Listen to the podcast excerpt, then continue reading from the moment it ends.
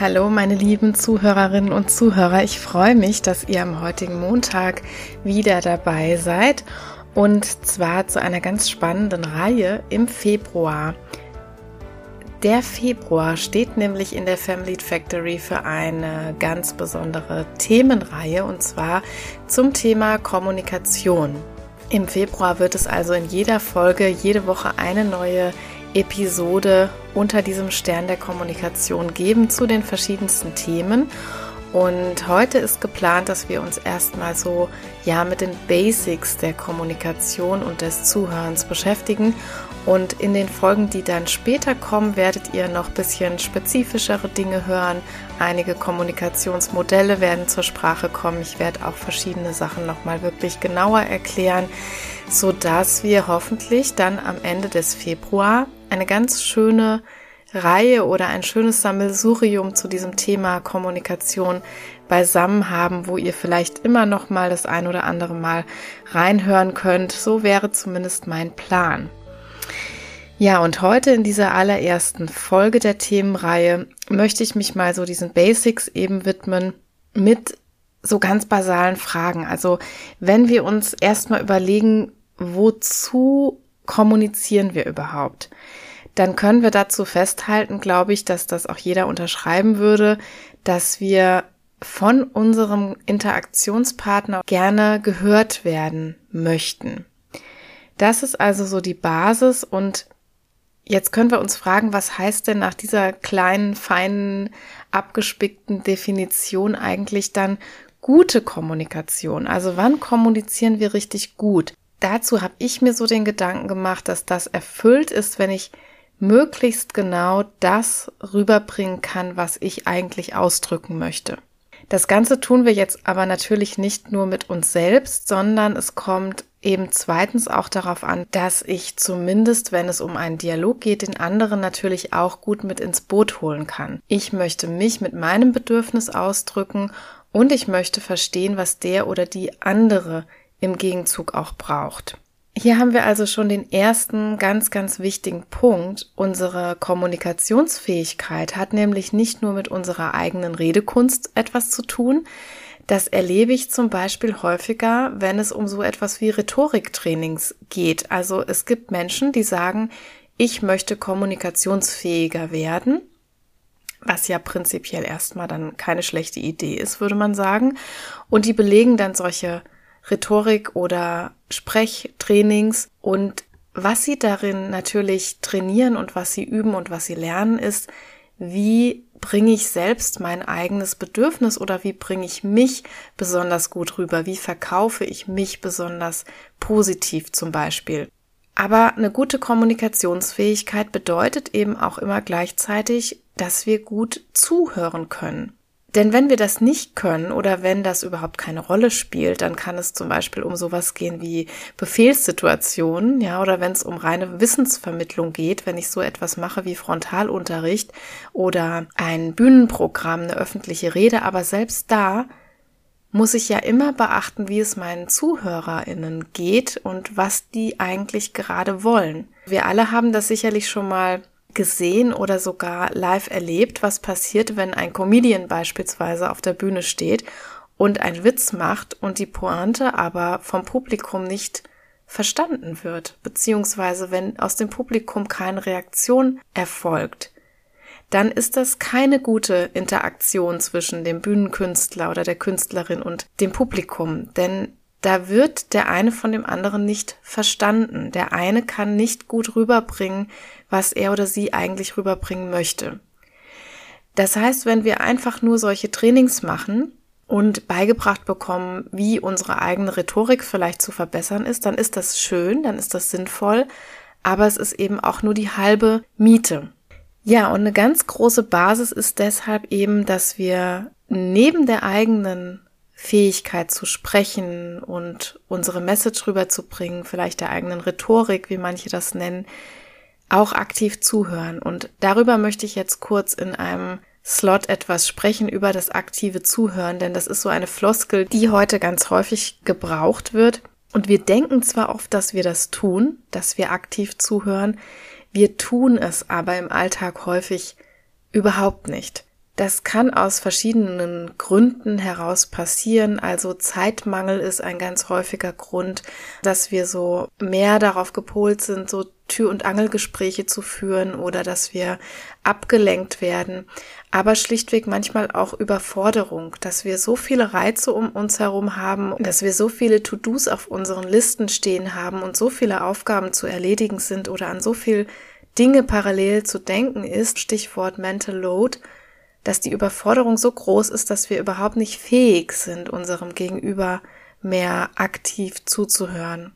Im Punkt eins habe ich aber gesagt, dass das Zuhören, also das zu verstehen, was das Gegenüber mir eigentlich mitteilen möchte, was dessen Bedürfnis ist, was er oder sie ausdrücken möchte, der zweite ganz wesentliche Baustein einer basalen, guten Kommunikation ist.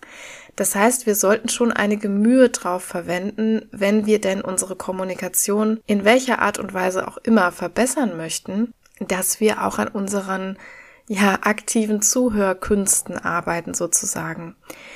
Was sind jetzt vielleicht so Elemente? Also wenn wir das mal zusammentragen, was wir vielleicht auch in der Psychologie unter aktivem Zuhören eigentlich verstehen, dann bezeichnet man in der Gesprächsführung erstmal diese Bedingung der ungeteilten Aufmerksamkeit als einen elementaren Baustein. Wir erinnern uns, unser Ziel ist ja das Verstehen des Gegenübers und indem wir unserem Gegenüber aktiv wirklich diese ungeteilte Aufmerksamkeit schenken, stellen wir erstmal eine ganz wichtige Bedingung dafür her.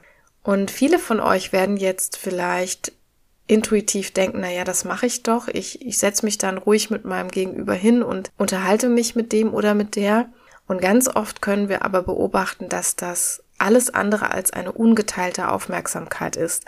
Ja, beobachtet nur mal im Restaurant, im Café, Pärchen oder Freundegruppen, die miteinander dort sitzen mindestens einer sitzt dann am Handy, am Smartphone und tippt irgendwas, dann wird nochmal schnell die WhatsApp zurückgeschrieben. Der nächste guckt auf den Sky-Bildschirm und verfolgt das letzte Fußball- oder Eishockeyspiel. Ich habe das immer wieder erlebt, wenn es zu Treffen mit meinen Freundinnen kommt und dort kleine Kinder im Spiel sind, die dann so umhertrollen und noch dieses junge Alter haben, dann ist de facto keine ungeteilte Aufmerksamkeit möglich. Also wenn wir uns mit Kindern treffen und das liegt ja einfach in der Natur der Sache, das meint ja auch niemand böse, aber das ist zum Beispiel schon eine Situation, in der man hundertmal das Gespräch unterbrechen muss, indem man dann dem oder derjenigen überhaupt nicht gut folgen kann, weil man mit der parallelen Aufmerksamkeit eben irgendwo immer noch bei dem Kind ist. Und das ist häufig nicht zu ändern und das meint ja auch niemand böse.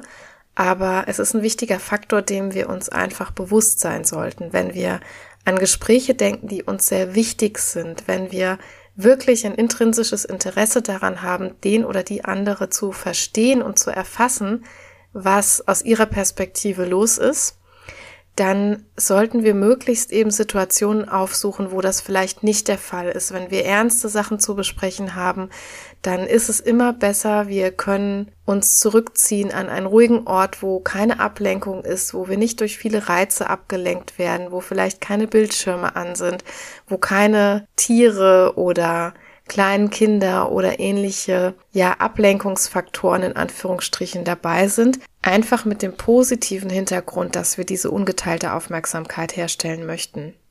Und dann kann ich in so einem aktiv zuhörenden Dialog immer auch Signale aussenden, die dem anderen oder der anderen zeigen, dass ich wirklich zuhöre. Also, dass ich sozusagen am Ball bleibe.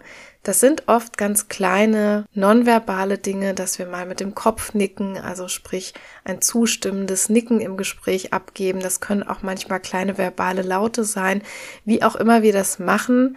Aber wir machen dadurch ganz, ganz viel. Wir signalisieren nämlich immer, ja, dass wir eben noch dran geblieben sind, dass wir dabei sind, dass wir aktiv zuhören. Und möglichst gut funktioniert das alles immer, wenn so dieses Bündel aus unserer Mimik, unserer Sprache, unserer Gestik, unserer Haltung möglichst kongruent sind, würden wir in der Psychologie sagen. Also möglichst übereinstimmen. Das heißt, ich kann mich möglichst zugewandt erstmal von der Körperhaltung her meinem Gesprächspartner gegenübersetzen, natürlich den Blickkontakt aufbauen. Das ist in unserer Kultur ja auch eine ganz wichtige Basis für einerseits Respekt, andererseits für diese soziale Kompetenz, für die Kommunikationsbereitschaft. Und wenn ich das getan habe, dann sollte ich möglichst darauf achten, wenn ich mich zum Beispiel in der Sprache sehr offen zeige, wenn ich sage, ja, ich bin offen für das Projekt, ich freue mich drauf, dass dann meine Körperhaltung zum Beispiel nicht was komplett anderes zeigt, dass ich da ganz knauserig mit verschlossenen, verschränkten Armen auf dem Stuhl sitze zum Beispiel und eine ganz mürrische Mimik im Gesicht habe. Wenn das alles nicht zusammenpasst, dann kommt uns das prinzipiell erstmal unangenehm vor. Das erzeugt Ambiguität, also Mehrdeutigkeit. Und dann fühlen wir uns nicht so wirklich wohl mit dem Gegenüber. Aber es signalisiert natürlich auch in gewisser Weise eine Teilung, ja, wie wir sie hier wieder in der Aufmerksamkeit hatten, so signalisiert auch das dann in meinem ganzen Auftreten und in der Sprache sozusagen eine Zweiteilung, die das Gegenüber dann nicht richtig einsortieren kann. Und was immer ein schönes Mittel ist in der Gesprächsführung, ich kann natürlich, wenn ich ganz aktiv sein möchte im Gespräch, dann kann ich nachfragen oder das sogenannte Paraphrasieren anwenden. Das heißt letztendlich nichts anderes, als dass ich Teile des Gesagten nochmal mit meinen eigenen Worten wiederhole, dass ich nochmal Bezug drauf nehme, dass ich nachfrage. Zum Beispiel sowas wie, ja, vorhin hast du ja gerade gesagt, du hast heute Nacht ganz schlecht geschlafen, bist über dreimal aufgewacht. Das hat dich dann ziemlich fertig gemacht. Das kann ich mir vorstellen, dass das sehr, sehr belastend war. Indem ich so etwas Einfaches mache, habe ich einerseits die Möglichkeit, dass der oder diejenige mich korrigieren kann.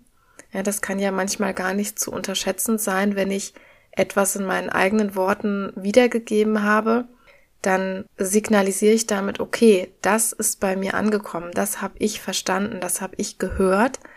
Und ich gebe dem Gegenüber eben damit die Möglichkeit auch zu sagen, ähm, nee, Moment, so habe ich das nicht gesagt oder so habe ich das nicht ausdrücken wollen oder das, was ich gemeint habe, war eigentlich XYZ. Das, was über allem steht, ist ebenso das Signal, ich passe auf. Ja, ich habe gehört, was du gesagt hast, ich habe es jetzt nochmal in meinen eigenen Worten wiederholt und es signalisiert, ich passe auf, ich bin am Ball, ich bleib dran, ich höre dir zu. Wichtig ist also, ich bin selbst aktiv, deswegen auch aktives Zuhören. Ne? Nicht nur sich einfach dazuzusetzen und den Mund zu halten, sondern ich bin aktiv, auch wenn der andere spricht, auch wenn der der Sprecher ist oder die Sprecherin. Ich stelle sozusagen immer wieder eine Bedingung her, in der ich optimal zuhören, in der ich optimal verstehen kann, was der oder die andere sagt. Das würden wir jetzt sagen, ist eine optimale Basis für eine gute Gesprächsführung, für eine gute Kommunikation, so dass beide Parteien wenn daraus ein Dialog entsteht, den anderen oder die andere möglichst gut verstehen können und auch ihr eigenes Bedürfnis, ihre eigenen Inhalte gut rüberbringen können. So, und im zweiten Teil dieser Basis zur Kommunikation würde ich jetzt gerne mal dahin gucken, warum eigentlich so viele Kommunikationssituationen vielleicht schief laufen. Was passiert da, Ne, ihr werdet vielleicht selber heute zu dieser Folge gefunden haben, weil ihr euch so an euren Grenzen gesehen habt oder weil ihr denkt, das ist ein ganz wichtiges Thema, weil das an so vielen Ecken immer mal wieder schief läuft.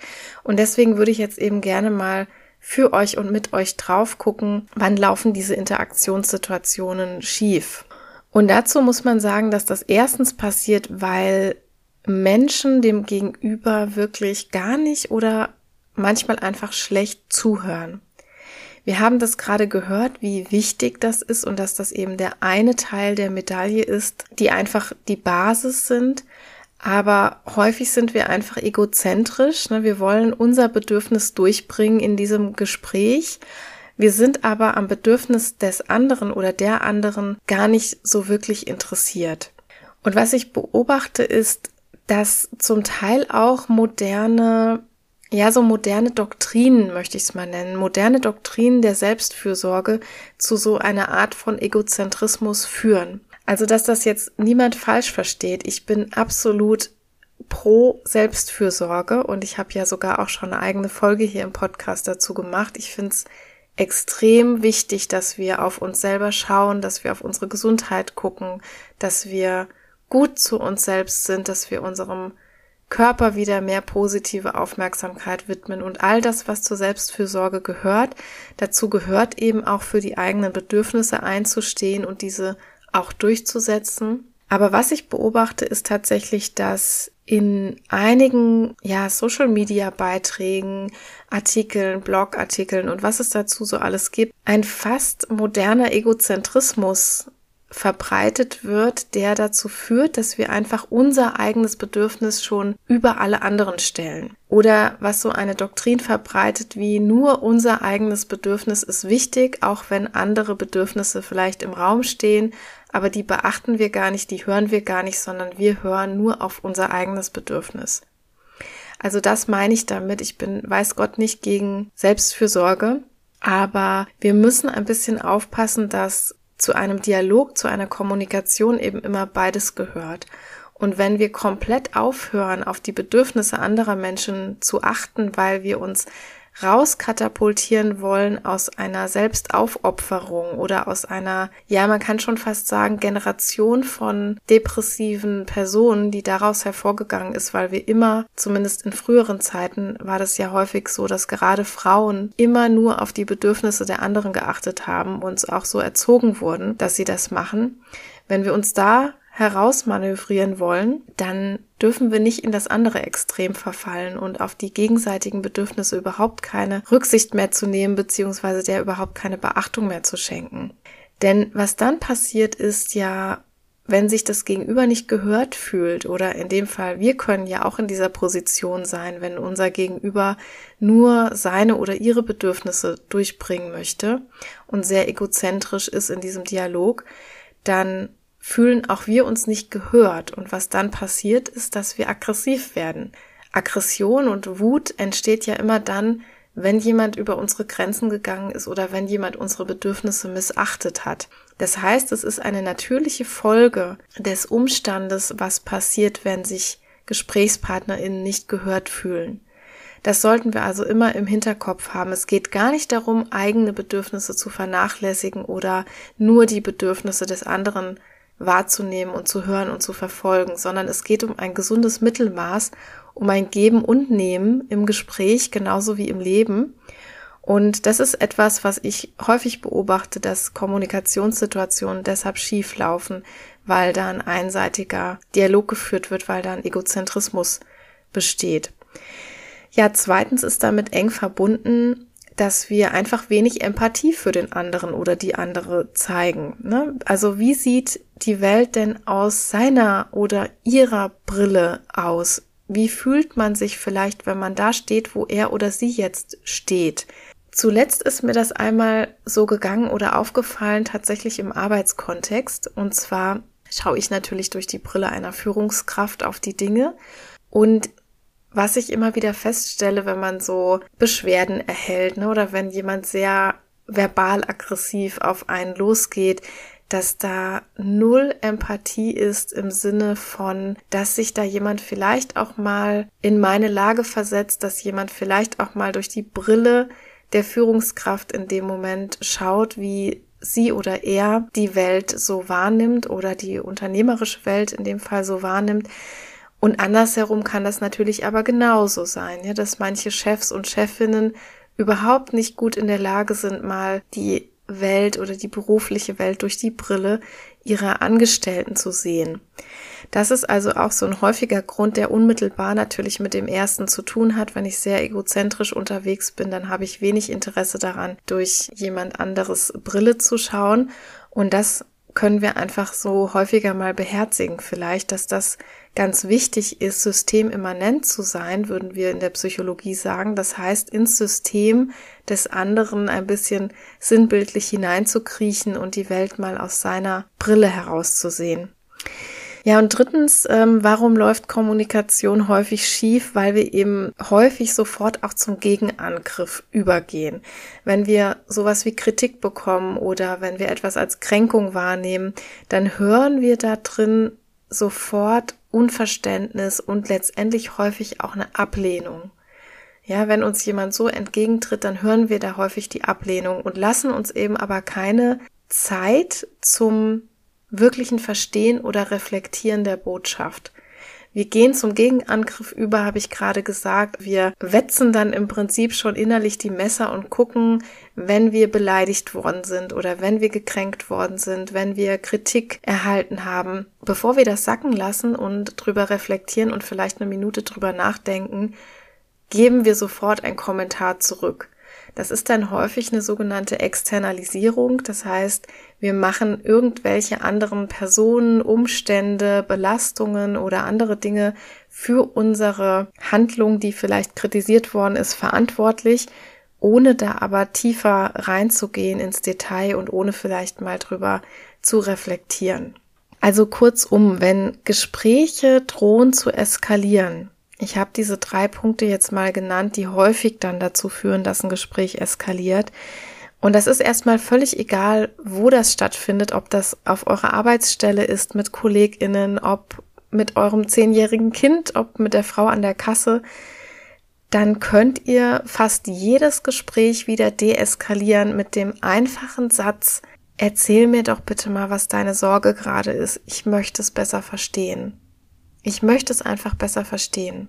Und ich sage euch, wenn ihr das ausprobiert, dann deeskaliert ihr wirklich fast jedes Gespräch. Ich habe ein jüngstes Beispiel dafür. Vor ein paar Tagen, da ist mein zweitjüngster Sohn ähm, richtig laut geworden. Also es gab einen großen Streit mit zwei seiner Geschwister und der schrie dann letztendlich nur noch rum und erlaubte keinem mehr in sein Zimmer zu gehen und sein Zimmer zu betreten. Wir haben hier die Situation, dass sein Zimmer auch gleichzeitig das Zimmer ist, wo ein Fernseher drin steht, den die Kinder benutzen dürfen zu gewissen Zeiten. Und es gab also einen Riesentumult, einen Riesenstreit, das drohte alles sehr zu eskalieren. Und was habe ich gemacht? Genau das. Ja, ich habe ihn beiseite genommen und habe ihn gebeten, mir mal alles nochmal zu erklären. Üblicherweise reagieren viele Menschen auf schreiende Menschen damit, dass sie auch schreien.